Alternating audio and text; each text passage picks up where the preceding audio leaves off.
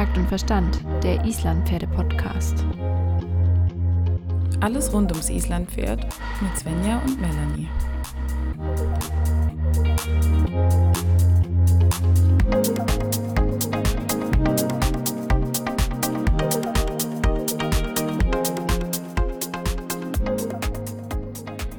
Fünf Tage, fünf Übungen für die Hinterhand. Sind wieder da. Genau, weiter geht's mit Nummer zwei heute. Wir steigern jetzt mal das Level. Oh, gleich Und jetzt schon? zwar- Du bist ja. aber anspruchsvoll. Ja, ja, ja. Wir steigen jetzt gleich mal ein. Ich habe Okay. dir eine Übung mitgebracht auf dem Viereck. Und mit Viereck meine ich nicht Reitplatz. Und Du meinst zwar- auf, auf dem, ja, ich bin ganz gespannt. Genau, genau. Man baut sich ein Viereck auf mit Hütchen. Also ein Quadrat meinst du wahrscheinlich, oder? Ja, ein Quadrat. Man kann das auch auf einem Viereck machen. Ob das jetzt quadratisch ist, ist nicht immer so ausschlaggebend. Es geht um die Ecken. Okay. Klugscheißer, echt. Jedes Mal. Wir starten mit einem Quadrat aus Hütchen. Man baut sich ein Okay. Quadrat aus Hütchen auf. Am besten nimmt man noch einen Zollstock mit, damit ähm, Svenja das nachmessen kann. Damit das Geodreieck, wir brauchen unbedingt auch rechte Winkel, das ist ganz wichtig. Wo kriege ich jetzt so ein großes Geodreieck her? Jetzt bisschen mehr Ernsthaftigkeit hier. Okay, Quadrat. Und Genau. dann, was mache ich? Quadrat mit Gruppe verschieben machen wir. Uh, sehr schön. ist eine richtig gute Übung. Und zwar starten wir da auch als allererstes mal im Schritt. Und zwar reiten wir wirklich gerade von Hütchen zu Hütchen außen und halten dann bei jedem Hütchen an, so ungefähr auf Reiterhöhe, also so Mhm. auf Beinhöhe. Und dann schiebe ich die Hinterhand nach außen rum, also so eine Viertel-Vorhandwendung Mhm. oder? Ja. Und dann reite ich wieder gerade weiter bis zum nächsten Hütchen und dann wieder anhalten, Hinterhand rumschieben, wieder gerade weiter. Und so kann man das erstmal auf beiden Händen machen.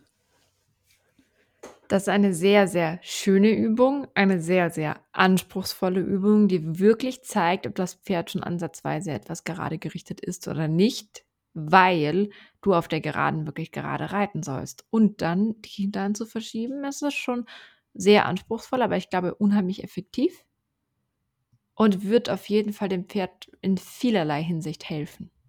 Ja, genau. Und es fördert auch das genaue Reiten. Also kann Mhm. ich wirklich mein Pferd gerade stellen, ohne eine Bande zu haben, Mhm. zum Beispiel. Gerade reiten und auf den Punkt auch wieder anhalten. Am besten noch geschlossen einigermaßen und einigermaßen mit Hilfenakzeptanz anzuhalten. Was ich, glaube ich, wichtig finde bei dieser Übung ist vor allen Dingen die Ruhe. Also wirklich das in aller Ruhe zu machen, nicht hektisch werden, nicht grob werden dabei.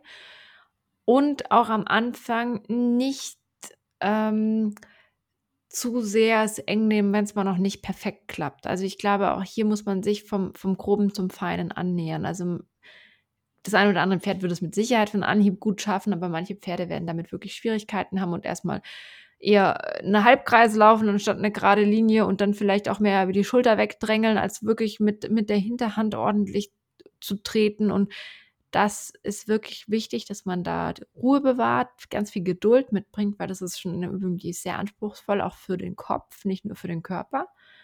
Oder? Ja, definitiv. Man merkt aber auch, wenn man das ein paar Mal gemacht hat, dass die Pferde sehr schnell verstehen, was jetzt als nächstes kommt. Mhm. Und das ist, finde ich, bei manchen Übungen sehr wichtig, weil sie dann auch viel schneller mitmachen, weil sie wissen, okay, da kommt jetzt wieder das, dann halte ich wieder an beim Hütchen und dann sind sie auch oft motivierter, da mitzumachen. Und wie du jetzt schon gesagt hast, die äußeren Hilfen sind, denke ich, sehr wichtig, dass das äußere Bein verwahrt und der äußere Zügel dafür sorgt, dass die Schulter nicht ausbricht. Mhm. Ähm, wenn das gar nicht geht, kann man auch mal die Gerte nach außen nehmen und an der Schulter anlegen zum Beispiel. Mhm. Hilft auch oft, dass sie merken, oh, okay, ich darf da jetzt nicht über die Schulter weglaufen. Und genau, das innere Bein treibt einfach die Hinterhand rum. Ganz einfach.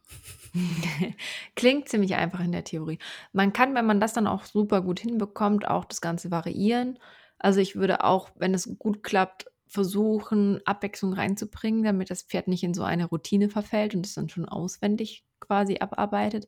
Man kann zum Beispiel auch statt der, die Gruppe zu verschieben, kann man auch wirklich die Schulter verschieben und ähm, quasi das Ganze über die Vorhand lösen und nicht über die Hinterhand. Also das kannst du dann zum Beispiel auch machen. Ja. Oder, oder, oder, oder. Also ich glaube, da sind der Kreativität dann wirklich keine Grenzen gesetzt. Was ähm, ich auch super finde, ist ähm, die gerade dann einfach tölten oder traben.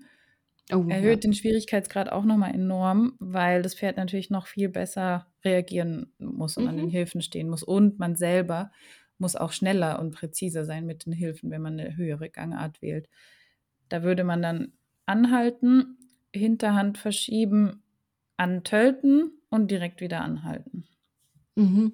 Kann man auch erstmal das Quadrat so groß wie möglich bauen. Das macht es ja. vielleicht dann auch erstmal nochmal leichter. Oder das Viereck dann wirklich sagen, okay.